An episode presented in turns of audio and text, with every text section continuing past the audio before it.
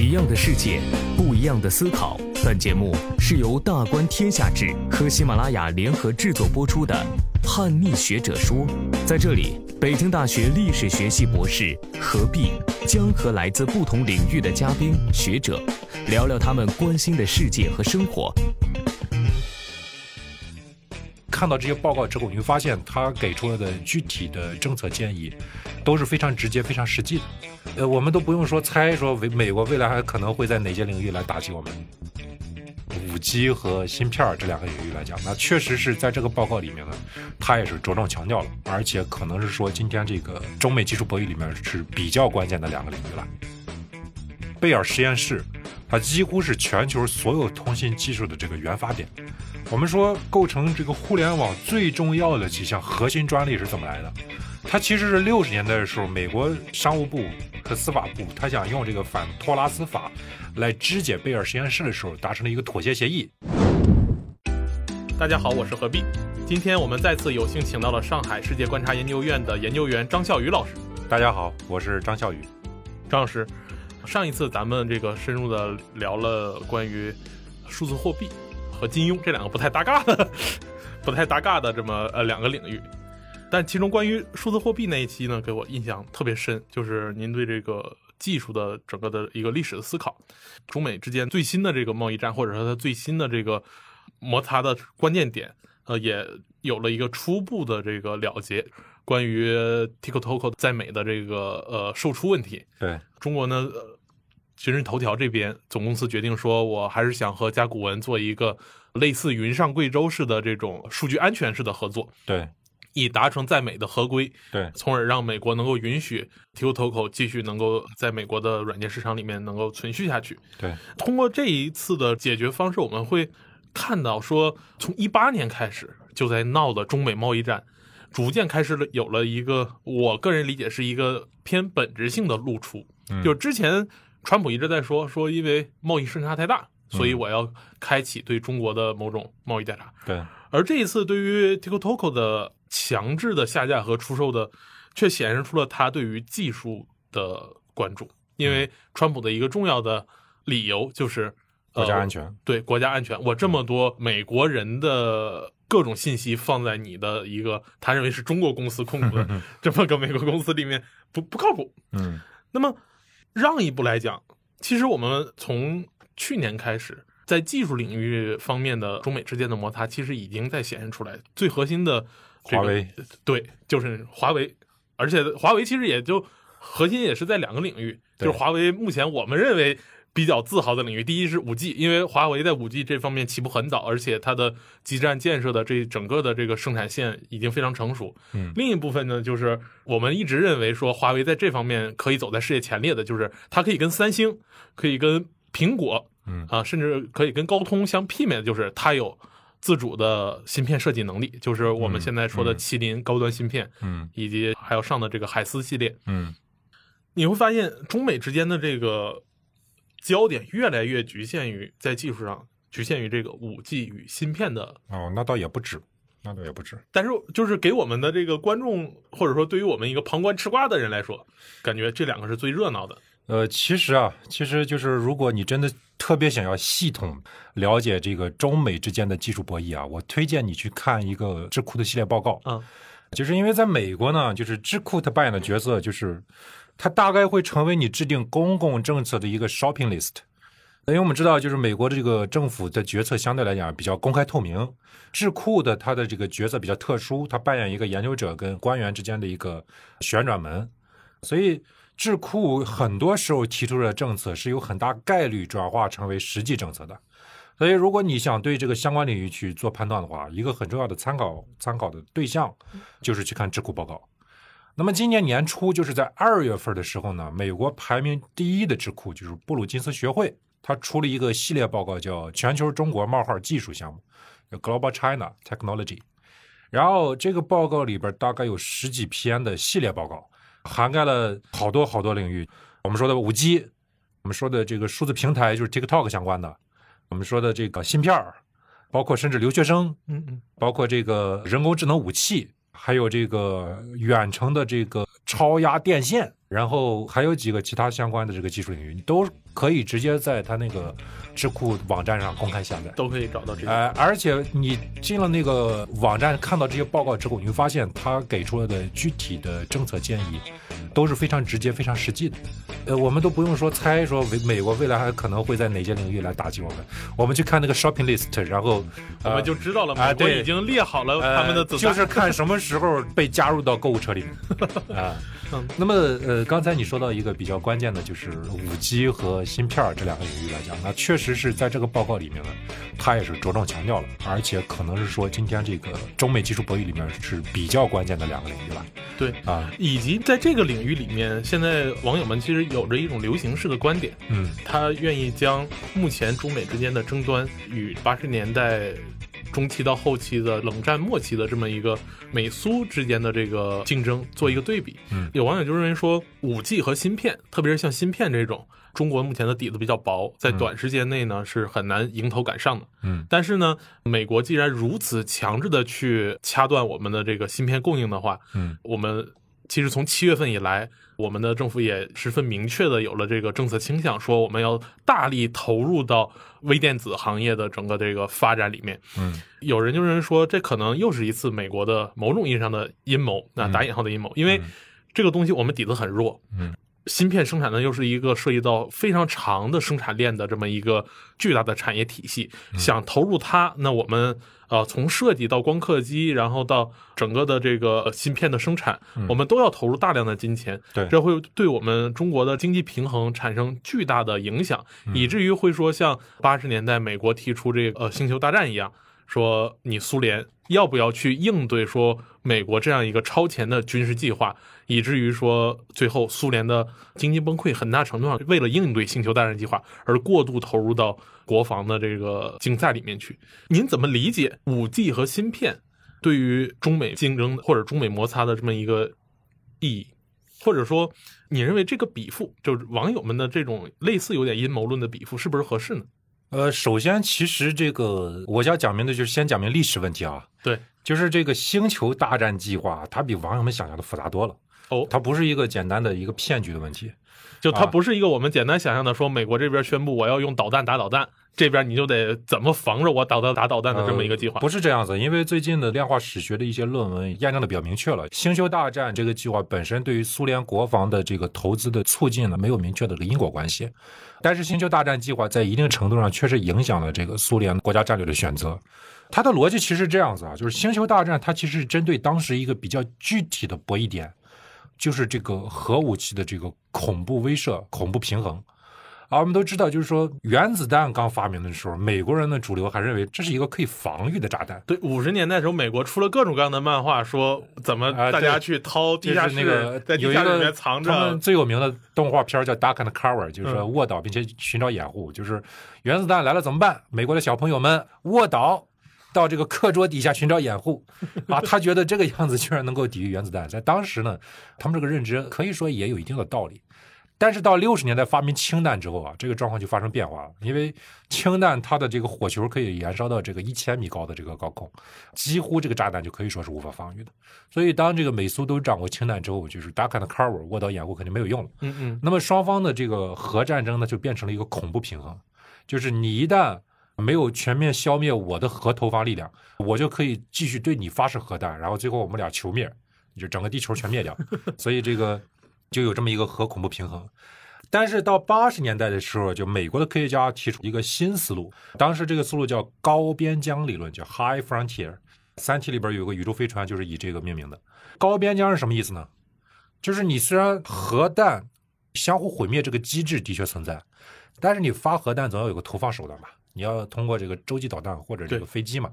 那么我就研究怎么在你发射之初就把你这个导弹给破坏掉。当时呢，他们提出的这个构想基本上就是以卫星为主要的这个进攻基地，叫天基武器。他第一个设想特别大胆，就是直接在外太空引爆核弹，然后用这个引爆核弹的出现的这个核辐射来破坏掉这个导弹的制导系统。第二种设想是在这个卫星上去装这个激光武器啊，然后来攻击这个洲际导弹的这个弹头。第三种设想就是卫星和卫星之间的这个战争了。那么星球大战计划实际上是在这个高边疆理论之下，呃，美国人搞出来一套战略。应该说八十年代初的时候，五角大楼是非常非常认真的对待这个计划的，而且他们的科学家就干脆的去，因为因为美苏之间有过这个呃核军控的这样一个协议的谈判，嗯嗯，啊，我们这个美国科学家们就干脆带着这些去给苏联科学家看，说，我我们可以有这些技术路线，我出牌了，你敢跟吗？你要不要也跟着来？哎，对，你要不要也跟着来？然后这个苏联科学家回去一算，哎呀，跟不上，没钱跟。所以这个这个其实这段历史对后来这个核不扩散的这个协议去进一步的拓展，它是有很大帮助的。所以就是说，星球大战的逻辑，它是有这么一个内在的技术本身的逻辑。如果我们说把冷战的时期的苏联跟当代的中国来比较呢，它是有非常非常质的区别的。像美国人，就我刚才讲的这个布鲁金斯学会的报告的这第一篇，叫做《大国之间的马拉松竞赛》，就美国人自己承认，他说中国跟苏联是是不可同日而语的。在冷战阶段，西方国家对苏联基本上没有任何的这个经济依赖，但是在今天这个时代，全世界百分之七十的国家都依赖于中国的出口制成品，全世界经济与中国经济的深度绑定，使得这一次的竞争不再可能像冷战那样容易结束。啊，这篇不但是泾渭分明的两个阵营，不是，就是美国依然还要跟中国竞争，但是这场竞争是一场极其复杂的长跑。他们给出来的时间说，我们是不是能在五十年间获胜？美国的论持久战，美国人论持久战，这 这是一个第一个基本的背景的不同。嗯嗯，那么第二个来讲呢，就是背景不同的，不排除说在某些领域，特定国家在特定时间阶段上突破，它有可能在这个领域去达成一种这个，比如说你能够制定这个里面的这个技术标准，然后能够影响到这个全球市场，由此引申和巩固或者加强你的地缘政治影响力，这个是存在的。那么就美国这两篇报告来看呢，就是他们认为就是说五 G 更有希望，而芯片呢是不太有希望。在美国人看来，他们凭什么样的理由认为芯片在我们看来这么高端的一个科技性的产品会反而没有希望，而五 G 会有一个很长远的地缘政治的影响？这里面就是首先我们认识芯片来讲，我们会有这个要有两个认知层面啊。就第一个认知层面啊，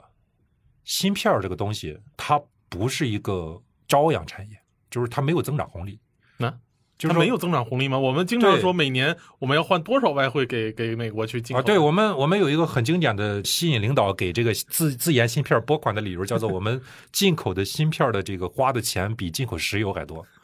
但是你仔细去到这个芯片行业调研一看，你会发现啊，绝大部分芯片它这个产品的利润率是比较固定而且比较低的。它不像说你马上做一个新的这个互联网企业，比如说你刚刚做阿里的时候，刚做淘宝的时候，或者刚做这个微信的时候，它的那个呃利润率非常高。芯片其实因为它经过了几十年的发展，它已经非常成熟了。单片芯片的那个利润率，它都在百分之十以下，低的大概是百分之一的也有，然后高的不超过百分之九。能够在这样一个就是已经完全是红海市场、竞争充分的领域里面，能够有实力去做研发的企业，只有头部的那几家。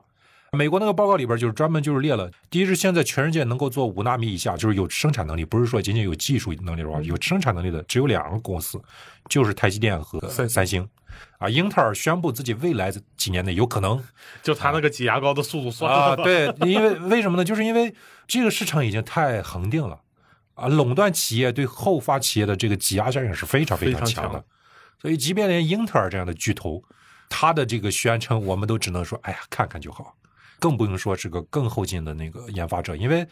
你要赶超，那意味着什么？意味着你前期投入大量的研发成本，但是你最后的钱呢？哎，你一个芯片如果百分之四的利润，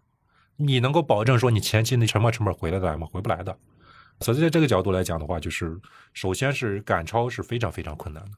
其次呢，就是说中国的实际的状况来讲呢，就是虽然我们进口很多芯片儿，但是它不构成对我们国家安全的直接的这个威胁，因为如果是军用芯片儿的话，我们其实是不被卡脖子的。嗯嗯啊、因为在这个领域里面，就是说军用和民用技术它有一个很大的区别，就是呃，军用不讲究稳定性，讲究它可用性。你把导弹射出去，五分钟之内哎都能能用就可以了。呃这个这个功能就就算它完成了，但是你不能说你我我用一个电脑五分钟死机一次，对不对？所以民用的芯片它的稳定性，然后它的废品率，然后等等这一块的要求，它其实比军用要高。但同时也我们的武器装备啊等等这些先进导弹啊、卫星啊这些，也没有说被卡脖子卡的那么严重的这个程度。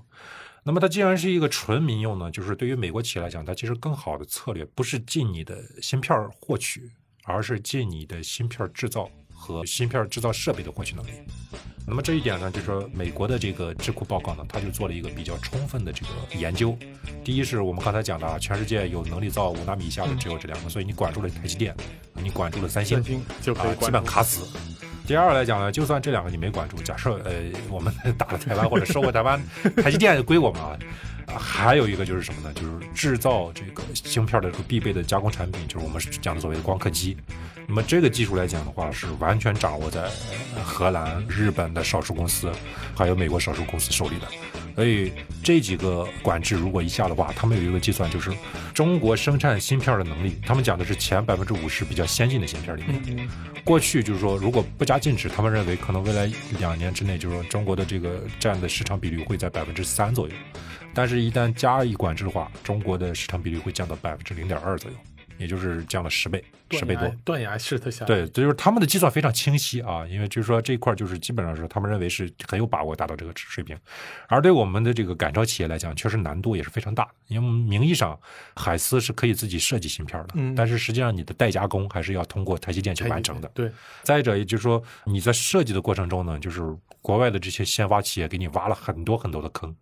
我们可以把设计一个新一代的这个芯片比作这个走迷宫，嗯这个是一个非常非常非常难走的迷宫。你可能说这个迷宫里边有九十九条错路，但是只有一条路是对的。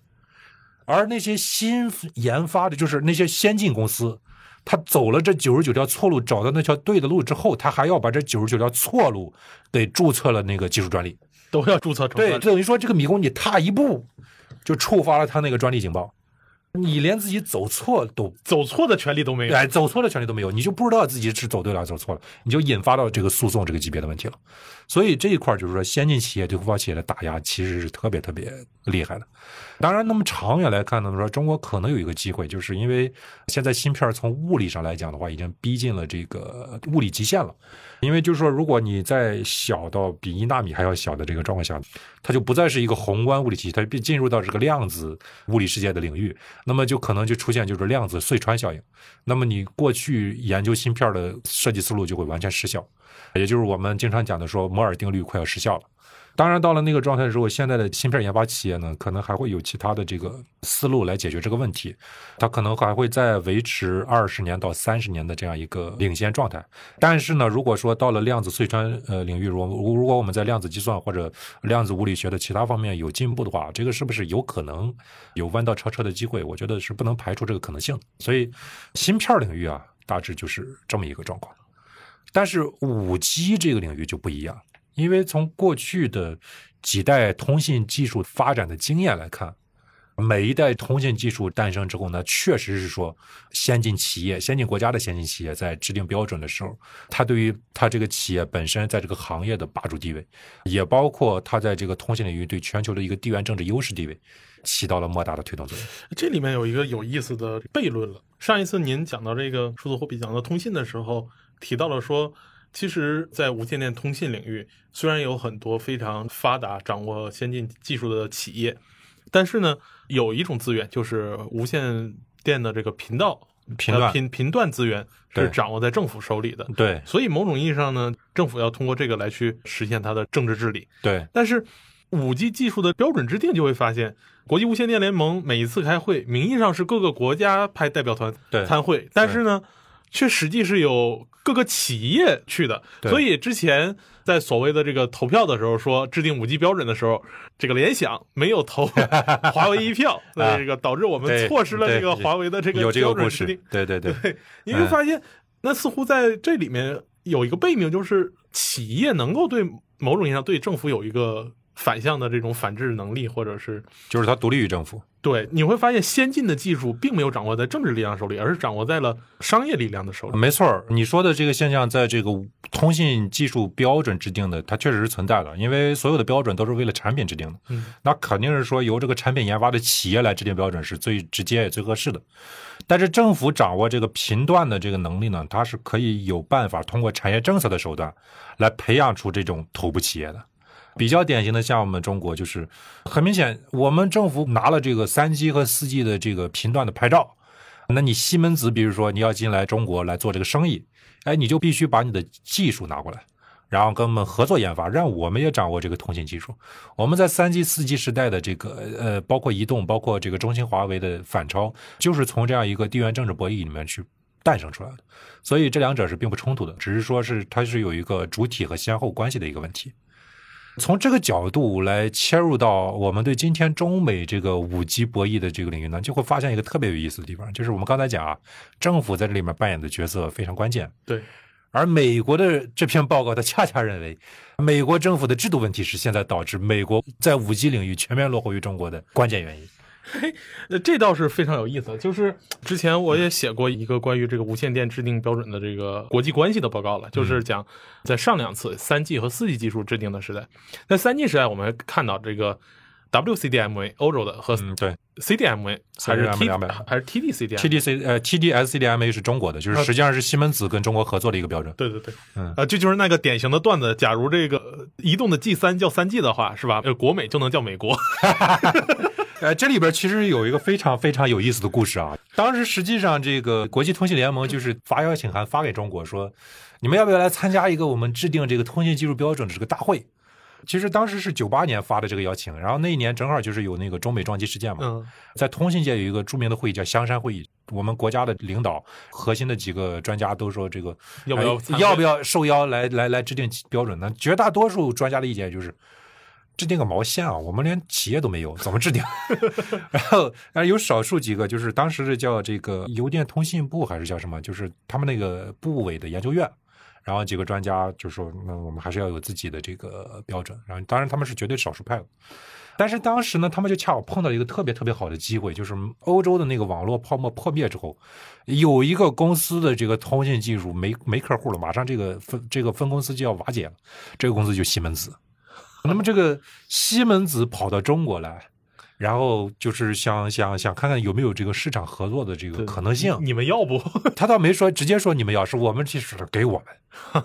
啊，我们给我们。然后这个西门子想了想，那干脆给中国人吧，换取一个市场准入，我还能续命。西门子把他的技术转让给了我们当时叫这个呃部委研究院成立了一个叫大唐电信，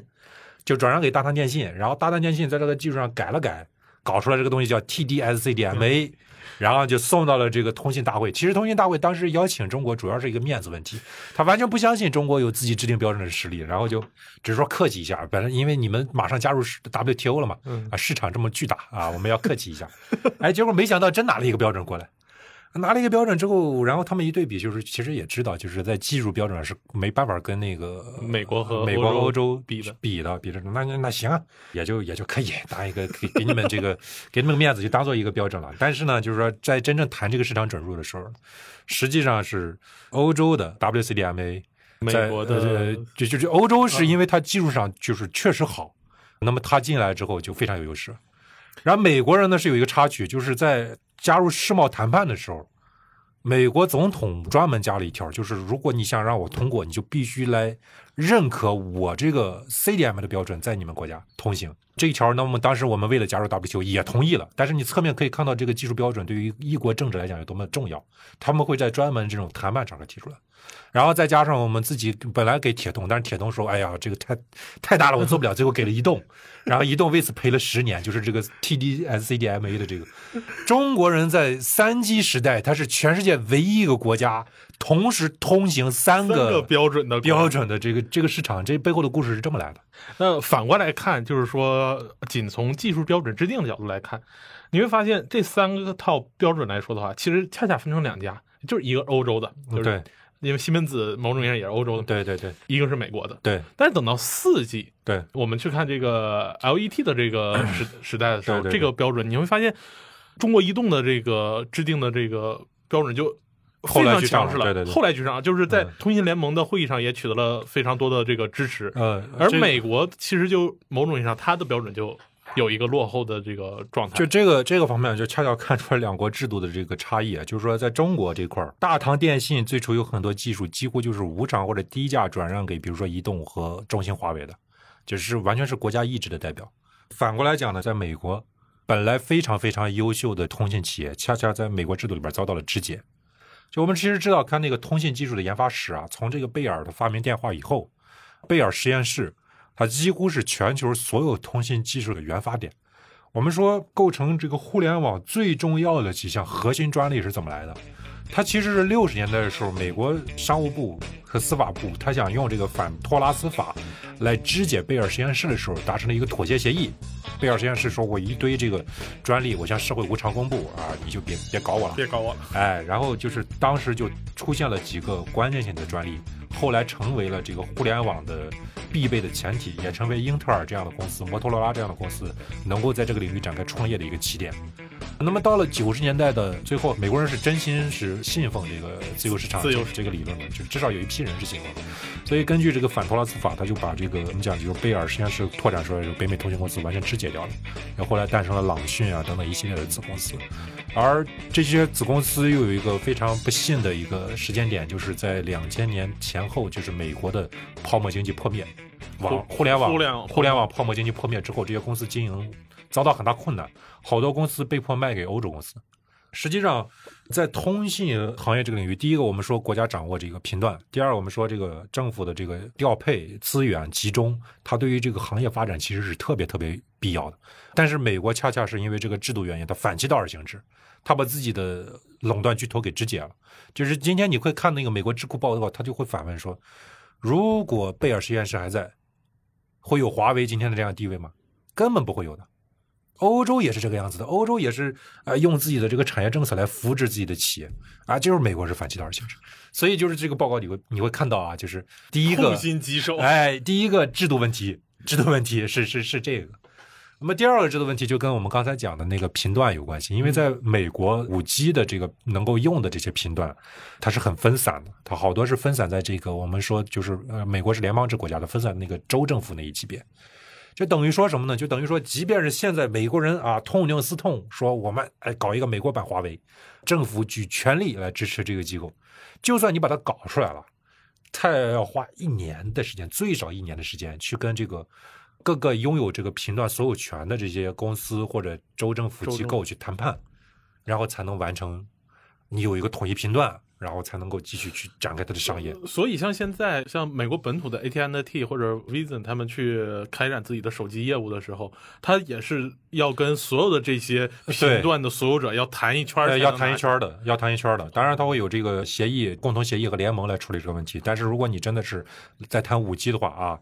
我们知道，就是美美国的每一个集体都是要从里边就是在谈判中分一杯羹的 啊，因为点这个一个共和制国家就是这个样子的。这一块就是说是美国各个智库，不仅仅是布鲁金斯学会一家，各个智库都公认说是美国发展五 G 的一个制度性的最大的障碍。那么我们看到这个报告里面啊，就是说他讲了美国发展五 G 的面临的很多制度性的障碍，并且承认美国在五 G 领域是全面落后于中国的。但是呢，美国人也不是完全没有希望，他们还认为有一个机会，就是说，因为五 G 现在还并没有出现一个杀手级的应用，而且这个杀手级应用呢是比较可能在美国率先出现的。所以一旦五 G 的这个杀手级应用先出现了啊，美国人有可能从这个需求端反过来去达到这个呃标准上的这个主导地位。那什么意义上是一叫一个杀手级的应用？就是比较典型，比如说三 G、四 G 时代啊，三 G 时代基本上是伴随着就是乔布斯的这个智能手机起来的啊。那么四 G 时代呢，就是我们知道，就是说呃，原来在三 G 时代的时候，我们不舍得呃用这个流量来看视频、玩游戏。那么到四 G 时代的话，这个问题也基本解决了而且更加流畅。啊，对，非常流畅。然后这个流量的价格也下到下降了。其实这一点是比较关键的，就是因为每一代通信技术的呃根源都是流量的价格下降了。那么五 G 时代也确实下降了，但是呢。五 G 时代，你能够想象到的这些消费需求啊，不管是你玩游戏、看视频，四 G 的技术条件已经基本能够满足了。你没有说今天的高清的这个视频必须比原来的这个体积大了几十倍，必须用五 G 来下，也没有说一个一个游戏，比如说这个王者荣耀可能是一个多 G，然后没有说有个游戏有十几 G，然后才能够这个用这个五 G 流量来玩。所以这种的这样的呃杀手级的应用不存在的话，你就很难说服你的客户去为数据流量来付费。那么运营商投入建设的这个基站的成本什么时候收回来？这就是个很大的问题。那么美国这篇报告呢，是在这一点上认为说，中国你先去摸着石头过过河，最后我来摸着你过河，这个啊、完全是有可能的。这就很有意思。这一点，我觉得美国人应该不会这么不自信，因为我们之所以有今天的智能手机，就是因为乔布斯当年就想在 iPod 上打电话，对由此就发展出了一个巨大的移动互联网的这么个产业。对，而且我们经常说，就是互联网创新嗯，是美国西海岸的特长。我们一想说谷歌、对苹果啊，那都是这个加州西海岸那些极客们每天在搞的这些有意思的玩意。对。美国人为什么说会如此的焦虑？说在五 G 时代，一个新的杀手级应用的诞生，是否在美国诞生，会有这么焦虑的这哦，个？他其实不太焦虑，他就觉得应该大概率会在美国诞生。那美国有什么样的土壤能够说保证我能非常自信的说，在美国诞生一个新时代的杀手级的应用？呃，因为其实这里面就是一个呃经济学的一个基本原理，所谓的就是劳动力和技术的替代效应。技术突破比较容易的，在什么地区突破呢？就是在那些人均收入比较高的地区。因为比如说，你如果开发的是一个生产力工具，嗯，你这个地方，比如说你的工人工资比较高的时候，你企业就会说多买一点这种工具，少雇点人来降低我的成本，这样的工具就会有市场。那么，如果你开发的是一个呃消费级别的这样一个产品的话，那那道理就更简单了，肯定是更有钱的地方更愿意去花钱来来娱乐买游戏。你比如说像欧美，它是绝对的主机市场，中国呢就是主机游戏就就很难发展起来，背后是人均收入的巨大差距。这让我想到，就是苹果手机最开始出现的时候，中国流传的一个最广泛的话，管它叫“肾机”，因为我只有割肾才能买得起。这个哎想当年这一部苹果三 GS 最最开始登陆中国的三 GS，哇，那就是也是七八千快一万的这个呃没错没错没错而且很多人要把它当做一个地位和身份的象征来去表明。是这样的，就是甚至这个都不光是手机领域，就是在中国的智能硬件领域。呃，一四一五年的时候是智能硬件这个概念比较火的时候，然后当时这个行内有一个规律叫做两百块定律，就是你做一个智能硬件儿，比如说像手环这样的，如果你是两百块以下的，啊，你就可以大规模的卖给这个社会上的普遍消费者。但如果你是两百块以上的，那你就只能卖给一个特别细分的一个领域，你必须在这个领域里边你功能非常好，你才能在市场上站得住脚。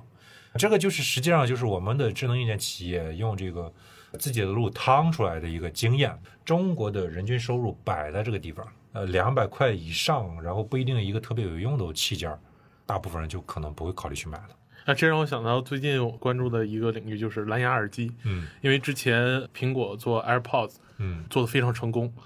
对呃，后来跟上的是这个呃索尼，因为它在耳机领域、传统领域这个传统领域非非常擅长声，学非常棒。对，所以他们俩是目前我们可以看到可以卖到呃一千以上的，而且就是说大家会、嗯没错会讨论音质这样一个玄学的问题。呃，是的，人等这个就是美国那边把这个呃蓝牙耳机的一系列专利一公布，然后我们会看到这边像网易云音乐这种互联网公司 啊，也可以做耳机了都。都开始做做这个蓝牙耳机了，对而而且他们的价格全在两百以下。呃，对的，就是但凡超过三百块钱，大家就开始讨论嗯国产耳机有没有音质的问题，仿佛没有音质的话，我就不愿意去会多多花这个冤枉钱去买它。没错，这个实际上就是呃我们人均收入决定的，所以在很大程度上，我有时候说啊，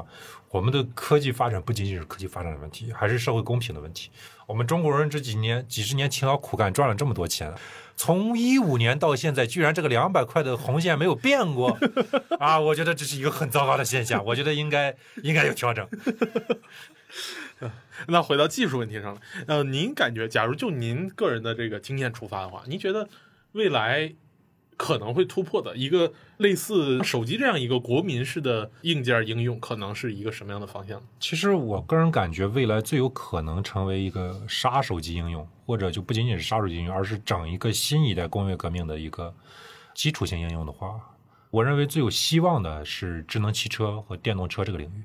因为这个纯粹是看市场规模就看得出来的。全世界现在的基本上一年销售的汽车大概在一亿辆上下，那么就意味着就是光看汽车销售，这就是一个十万亿级别的市场。如果再考虑到其他的配套的供应链，给给汽车用的芯片、嗯嗯，显示屏，然后电池，电池啊，然后你为了它去适应它去电动化的一系列的这些东西，那么它是一个有可能牵扯到百万亿甚至千万亿级别的整个从上到下的行业的这个大洗牌。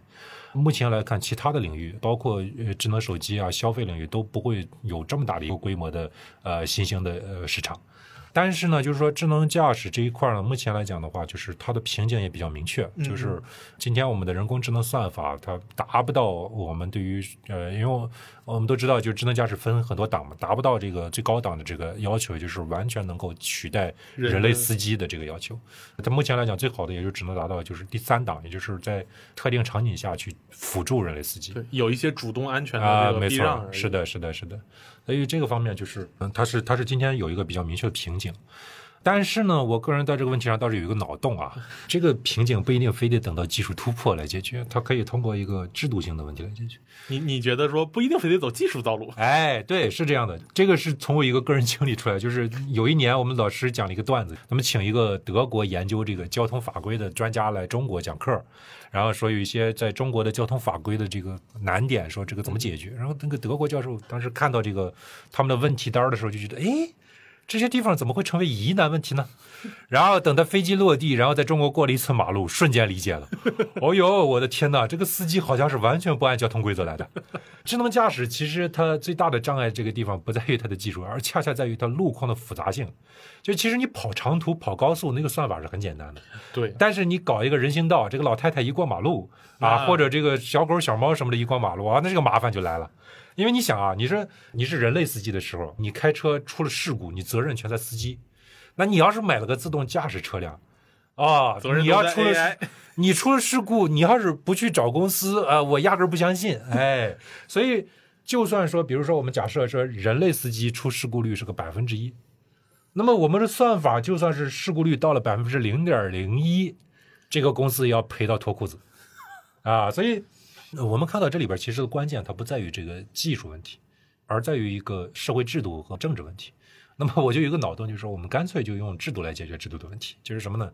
我们直接在这个道路上画那个智能自动驾驶汽车的专用道，把它做成像一个 BRT 一样，或者像这个这个轨道交通一样，就这路专门是给这个 AI 车开的，然后我们由此来制定相应的这个交通规则啊。只要在这个路上行驶，这个责任怎么怎么怎么定？对哎，我觉得是有可能用这种制度性的手段达到这个就弯道超车的这个目的，培养出这个下一代自动驾驶车企的。当然，这个也有一个限定条件，就是在目前的大部分的发达地区的城市，包括欧美也包括中国，就是城市化已经完成的城市来做这个工作比较量比较大。但如果说在一些新兴地区，比如说东南亚、非洲，然后你去搞这种用这个先进思想指导的这个新城规划，像东南亚现在比较火的一个概念——智慧城市，就你直接在基础设施和城市规划阶段就直接介入这个东西的话，那有可能是有一个弯道超车效应。所以这个，哎呀，“一带一路”任重道远啊！对，仿佛看到了未来五 G 将在我们“一带一路”的对，因为因为因为这个这个场景，它跟五 G 是非常匹配的啊。你说五 G 啊，你看消费领域没什么没有什么应用特别特别需要，然后工业一般的这个制造业，你如果用固定网线或者用 WiFi，其实它比五 G 要强啊。但是说只有自动驾驶这个方面，就是它一方面又是、呃、低延时的需求，低延时需求非常厉害，因为你不能说算法差一秒差一秒，啊，那就人车就飞了人就飞了啊。然后这个同时就是要求这个数量又很大，然后你又是在移动中的。我个人认为，就是这个是跟五 G 最匹配的一个一个应用场景。好谢谢张小雨老师，今天带我们深入了解了五 G 与芯片中美之间的目前我们看来是最关键的两个这个问题点，有一个如此深入的讨论。好，非常感谢小雨老师今天的，分享谢谢大。家。